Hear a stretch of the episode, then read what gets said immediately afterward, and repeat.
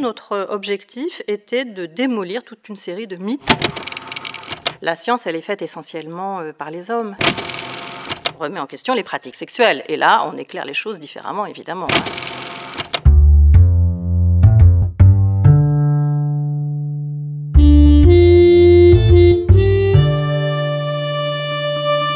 Mondes sociaux, le podcast.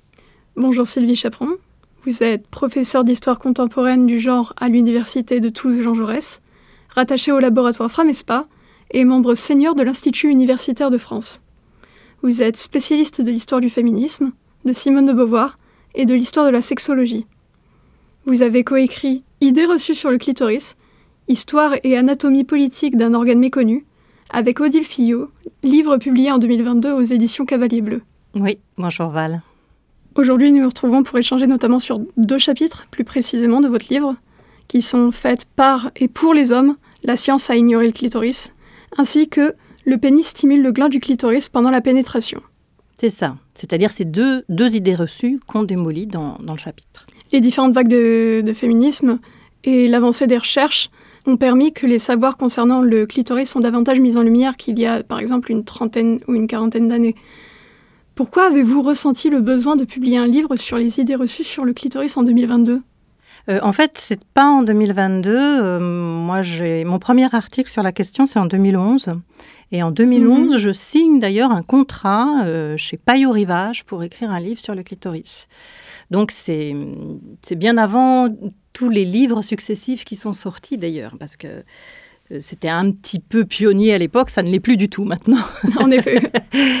et euh, bon, après, j'ai été nommée prof en 2012, et puis alors là, j'ai été euh, assaillie de, de responsabilités, de tâches nouvelles, de sorte que j'ai pris du retard, du retard, à tel point d'ailleurs que l'éditeur a annulé mon contrat.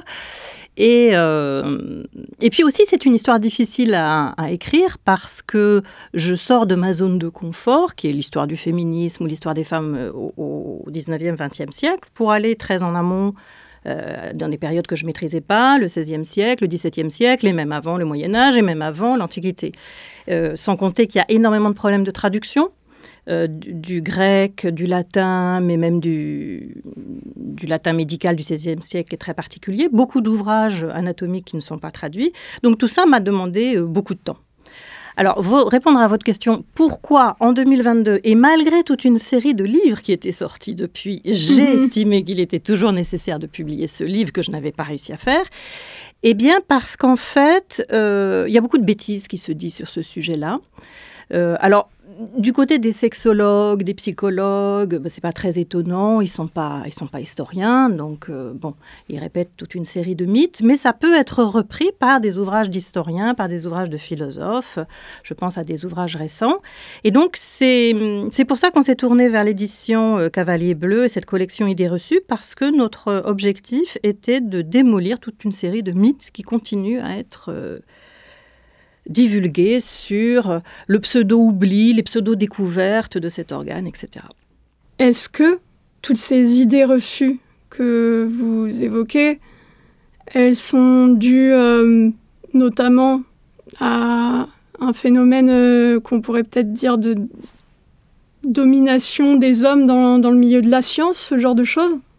Oui, il y a de ça. Il y a de ça, c'est-à-dire qu'effectivement, jusqu'à la deuxième moitié du XXe siècle, et même on peut dire jusqu'à la fin du XXe siècle, la science, elle est faite essentiellement euh, par les hommes. Les femmes, dans la médecine, dans l'anatomie, sont, exclues pendant très longtemps. Elles n'arrivent à y pénétrer que légèrement euh, à la fin du XIXe siècle, et elles sont très très minoritaires pendant, pendant longtemps. Donc forcément que la science sur ces questions de sexualité ait été faite exclusivement par des hommes pendant des siècles, ça a un impact sur la science. Hein. Mm. C'est ce qu'on appelle la théorie du savoir situé, c'est-à-dire que euh, et, et, qui produit ce phénomène que euh, la critique féministe des sciences a bien montré hein, depuis la deuxième vague féministe, qui produit ce phénomène de l'androcentrisme, hein, c'est-à-dire que la science, elle est écrite du point de vue masculin euh, y compris du point de vue euh, sexuel, des expériences sexuelles masculines, mais aussi du point de vue aussi euh, souvent d'une supériorité masculine qui est partagée par les médecins. Pendant très très longtemps, ils sont convaincus que les femmes sont inférieures sur, sur, sur bien des plans. Donc ça, ça va effectivement donner lieu à des biais dans la science, euh, dans la science du clitoris.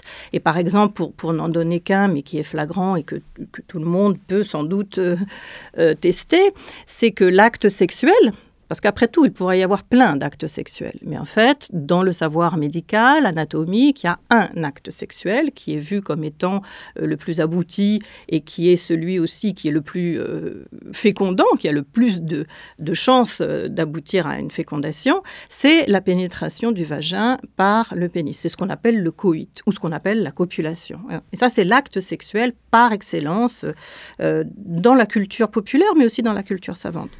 J'ai entendu beaucoup de beaucoup d'amis euh, qui sont des femmes cis hétéros qui témoignent ne pas réussir, euh, ben, par exemple, à, jouir durant, le, durant leur rapport. Et il y a encore un peu un côté stigmatisant parfois pour, euh, pour elles.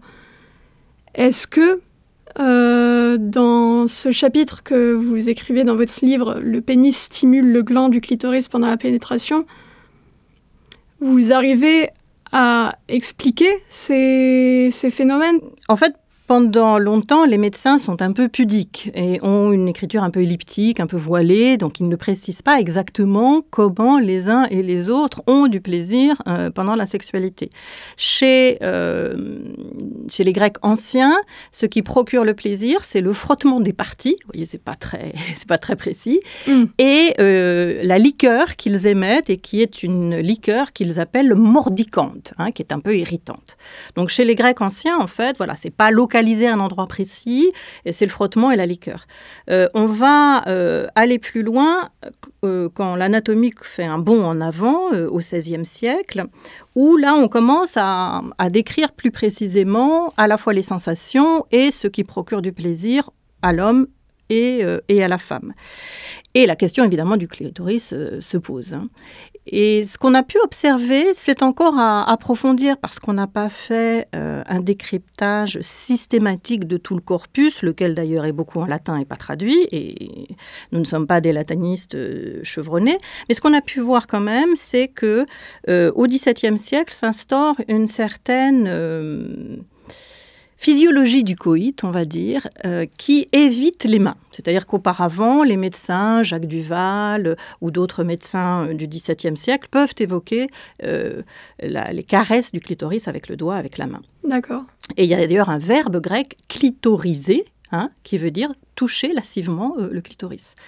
Et ça, ça va être progressivement expurgé de la littérature et c'est de plus en plus le coït comme euh, acte de pénétration euh, juste, voilà, le, pénis et on, ne met pas les doigts, on ne met pas la bouche, enfin toutes ces, tout ça, ça devient euh, mm. synonyme de, de masturbation, de perversité, de vice.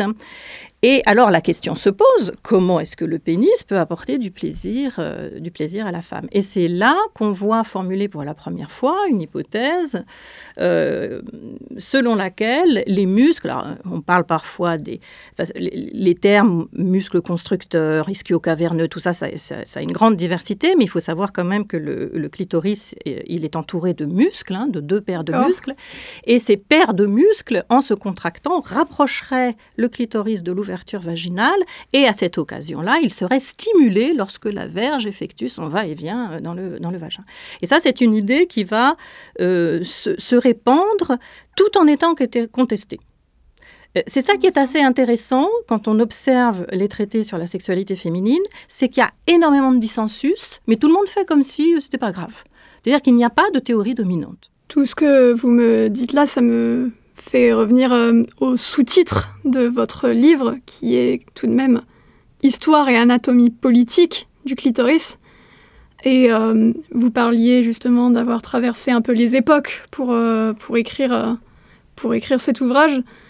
Comment est-ce que vous y êtes pris exactement? Quelle a été votre, votre démarche de recherche? Odile Fillot, elle, bon, c'est une chercheuse indépendante. Elle a une formation en sciences, on va dire, biologiques plus poussée que moi.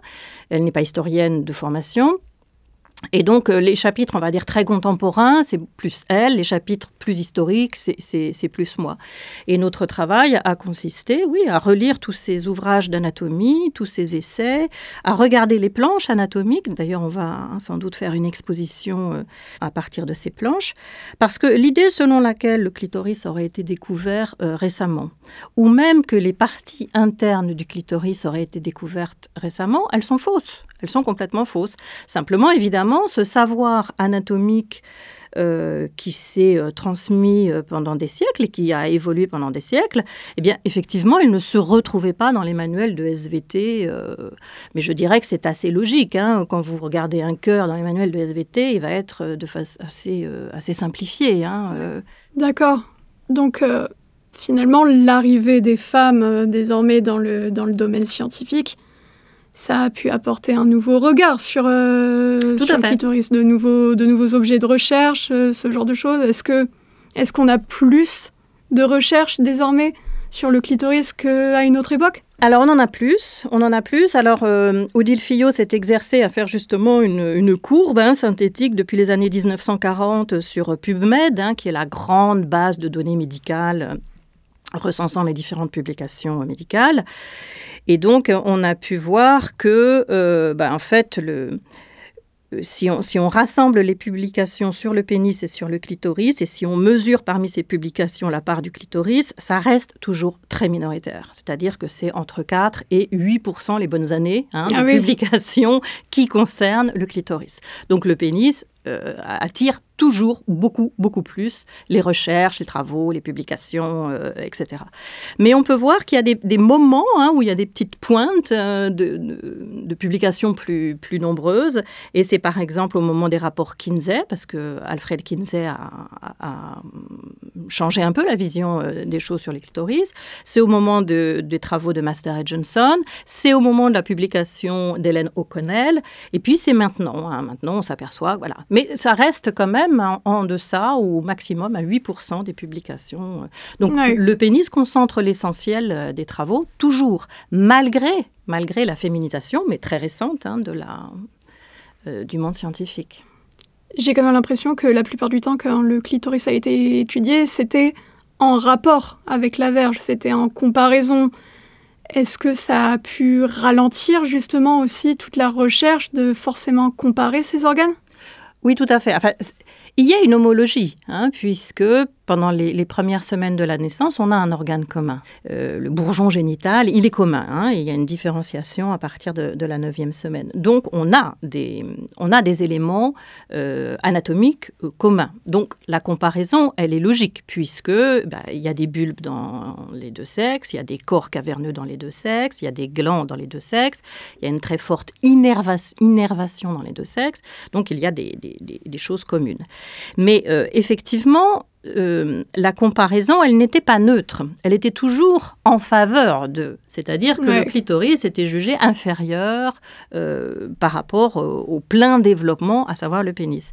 Et en fait, il y a eu deux comparaisons euh, qui se sont. Deux, on pourrait parler de phallomorphisme, hein, c'est-à-dire que la forme du clitoris est vue à travers la forme du pénis. D'accord. Ou on pourrait parler d'androcentrisme, hein, comme en début de cet entretien. Euh, le, premier, il a été euh, créé par euh, Galien, par Rufus, par Soranos d'Éphèse, donc par les Grecs du, du 1er, 2e siècle de notre ère, dans lequel ils voyaient effectivement le sexe féminin exactement comme le sexe masculin, sauf qu'il était resté à l'intérieur. De sorte que le vagin, c'est l'homologue du pénis. le, la, vulve, les grandes lèvres, les petites lèvres, le clitoris, tout ça c'est l'homologue du prépuce. Et euh, le, scrotum, donc, qui euh, emprisonne les, testicules, les bourses, c'était vu comme l'homologue euh, de l'utérus. Donc là, c'est un, premier phallomorphisme qui a été démoli à la résistance, pas par Vézal d'ailleurs, le grand Vézal, le grand anatomiste, il n'y a vu que dix feux. Il a continué ce premier phallomorphisme. Et puis après, il y en a un qui est apparu, un second, très vite, dès que Realdo Colombo, dès que euh, Fallope euh, décrit euh, le, clitoris disséqué, hein, pas le clitoris tel qu'on peut le voir de l'extérieur, mais disséqué. Et alors là, la comparaison, ça a tout de suite été un petit pénis. Mais ça a été même un pénis miniature. un pénis microscopique, et Ah puis oui. même un pénis non développé. Au 19e siècle, il y a toute une théorie selon laquelle les femmes ont connu un arrêt de leur développement notamment euh, du fait des hormones. C'est une théorie euh, euh, liée à, à l'endocrinologie. Et donc, l'organe sexuel développé jusqu'à son stade final, c'est le pénis. Le clitoris est un pénis qui a connu un arrêt de développement. hein. Donc, il est forcément inférieur. Voilà. Mm. Et donc, finalement, euh, dans un modèle comme dans l'autre, ces théories biologiques démontrent l'infériorité des femmes. De sorte que les femmes sont un être un peu intermédiaire. Pour euh, Gregorio Maragnon, par exemple, qui est un grand endocrinologue, les femmes sont un être intermédiaire entre euh, l'homme, seul être humain achevé, et l'enfant. Voilà, Bien sûr, bien sûr. Voilà. forcément. Donc, euh, effectivement, hein, cette, cette façon de voir euh, le clitoris à travers le pénis est aussi une façon d'affirmer la supériorité euh, masculine. D'accord. Mais euh, est-ce qu'il y a toujours autant de conflits, justement, entre les, les chercheurs, les scientifiques, à propos des connaissances sur le, sur le clitoris? Alors, il y, a- il y a toujours des points, on va dire, un peu, euh, un peu aveugles. Ben, vous avez vu, il y a très peu de publications sur le clitoris quand même, hein, toujours aujourd'hui. Donc, il y a des points qui ne sont pas assez documentés, notamment sur le trajet des nerfs, ce qui est euh, problématique parce qu'il y a de plus en plus de chirurgies esthétiques, hein, vous savez, de la vulve, qui peuvent endommager ces trajets euh, de nerfs. Euh, le phénomène de l'érection du clitoris est très peu documenté, alors que l'érection du pénis, mon Dieu, mais on en a des tartines sur le défaut d'érection, sur, bah, il y en a des tas, des tas, des tas. L'érection du clitoris, on ne s'y intéresse pas, hein, parce que l'érection, c'est un symbole masculin par définition, donc que le clitoris soit érigé ou pas, que l'érection soit ferme ou pas ferme, que l'érection soit forte ou pas forte, tout ça, est-ce que ça a un impact sur le plaisir féminin? Personne n'est capable de le dire, personne ne fait d'études sur ce sujet-là. Donc il y a toujours hein, des sujets euh, un peu euh, aveugles. Euh, sinon, non, on peut dire qu'anatomiquement, physiologiquement, le clitoris, il est quand même connu hein, dans ses grandes fonctions. D'accord. Et puis, alors, sur la question de la, sur la question de la frigidité féminine, il y a eu aussi beaucoup, beaucoup, de, beaucoup de progrès parce que, euh, vous le disiez, hein, euh, beaucoup de femmes hétérosexuelles sont insatisfaites par les rapports sexuels dès lors que ceux-ci se limitent à la pénétration, au coït classique, on va dire. Et ça, c'est un phénomène massif qui a commencé à être documenté. euh, les premières en- enquêtes, c'est au début du XXe siècle, mais c'est surtout dans la deuxième moitié du XXe siècle qu'on a pu euh, documenter ce qu'on a appelé la frigidité partielle, elle est évidemment pas totale, hein, euh, c'est-à-dire l'absence de plaisir pendant les rapports euh, hétérosexuels classiques. hein. Et alors, l'interprétation de cette frigidité massive, ben, ça a été que euh, ben, les femmes sont naturellement plus frigides, tout simplement. hein. Il n'y avait pas lieu de s'en inquiéter. euh, alors, soit on reprend les vieilles théories, ben, elles sont plus froides, ce qui a donné le mot frigide d'ailleurs, euh, soit ben, voilà, elles ont un clitoris moins développé, donc c'est un peu normal que ce soit un organe moins sensible. Et, et ça n'est que euh, plus récemment hein, que, en fait, plutôt que de remettre en question euh, le corps féminin, son tempérament et ses organes, ben, on remet en question les pratiques sexuelles. Et là, on éclaire les choses différemment, évidemment. hein. Il- les femmes, quand elles se masturbent, elles ont du plaisir très très rapidement. hein. Euh, elles savent très bien faire, sont très satisfaites. Donc c'est que les rapports sexuels sont à revoir Oui. les rapports hétérosexuels euh, classiques. Et ça, c'est intéressant de voir que vous avez des sexologues travaillant sur la question de la sexualité et de l'hétérosexualité qui vont se renseigner auprès des lesbiennes parce que, disent-ils, les lesbiennes, bah, elles ont moins de, moins de timidité à aborder ces questions-là et elles connaissent mieux leur, euh, leur morphologie que des hétérosexuels ou que des hommes euh, hétérosexuels. Finalement, qu'est-ce que vous espérez que ce livre apporte aux lecteurs et aux lectrices et à la société en général. Euh, bah, je, dirais euh, voilà plus de rigueur dans l'analyse euh, dans l'analyse des sources, dans l'analyse des récits historiques, parce qu'en fait que ce soit les mythologies, on va dire euh, androcentrées hein, et, teintées de domination masculine, mais que ce soit aussi les mythologies féministes, parce qu'il y en a eu récemment, hein, notamment certaines disant que le clitoris est plus innervé que le pénis ou le clitoris est plus grand que le pénis. Enfin voilà, il y a eu des nouvelles mythologies hein, féministes. Voilà. Voilà, nous, ce qu'on essaye, c'est loin de ces mythologies ou de ces préjugés, d'essayer euh, d'être le plus rigoureux possible et d'essayer de voir là où le consensus scientifique euh, s'opère. Euh, tout en sachant que bon, bah, c'est toujours pas fait. Alors là, on n'a pas parlé du point G, mais là où il y a le plus de dissensus scientifique actuellement, c'est sur le, point G. Ça, c'est là où il n'y a aucun consensus qui n'est encore trouvé. Merci beaucoup en tout cas Sylvie Chaperon pour euh, votre intervention et vos éclairages sur vos travaux. C'était Monde Sociaux le podcast. Merci encore et à bientôt. Merci.